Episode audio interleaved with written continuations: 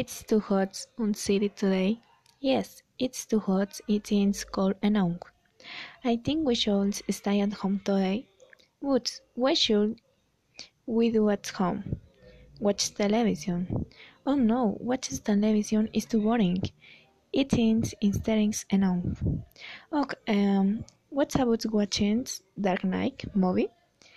I think we are too young. We are not old enough and this movie is too scary for us. How about read a story? Oh yes, I totally agree. Let's read.